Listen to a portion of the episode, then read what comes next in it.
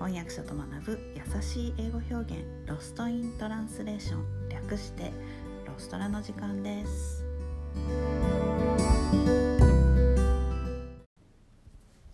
はい今日のレッスンは、えー自分に許すを英語で言ってみましょう、えー日本の日本語の許すという言葉。これを英語にするとき、えーつい forgive という単語を使ってしまいがちです、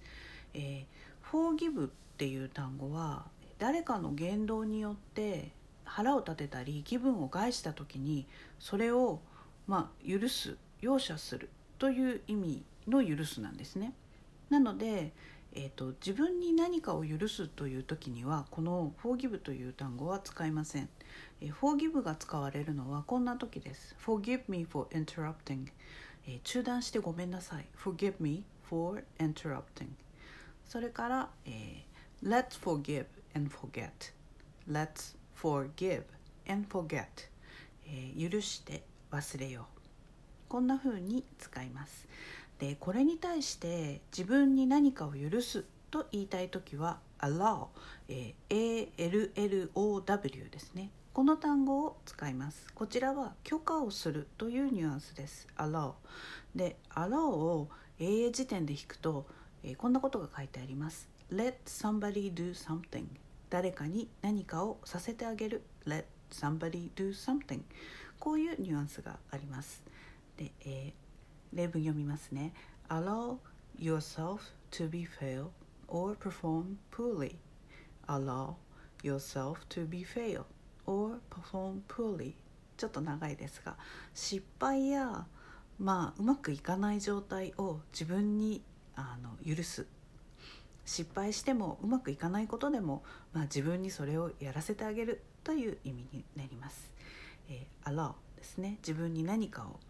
させるっていうこのニュアンスちょっとあの分かってもらえたら嬉しいです。ちなみにこの allow という単語は禁止をする時にもよく使う表現です、えー公共の場の看板なんかでもよく目にします。Swimming is not allowed here、えー遊泳禁止ですね。Swimming is not allowed here.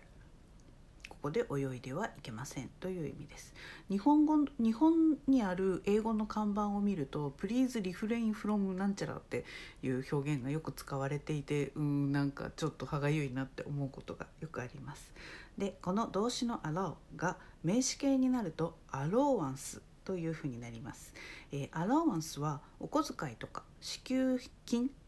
支給金という意味になります。TOEIC では支給金とか、えー手当という意味で出てきますので、まあ、あの覚えておいてください。今日のレッスンはここまでです。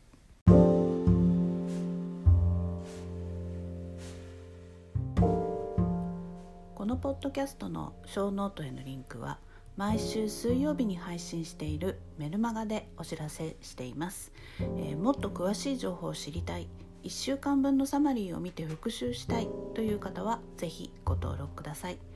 えー人間は今日聞いた話も明日には7割忘れてしまうと言います。ぜひサマリーを見ながら復習してみてください。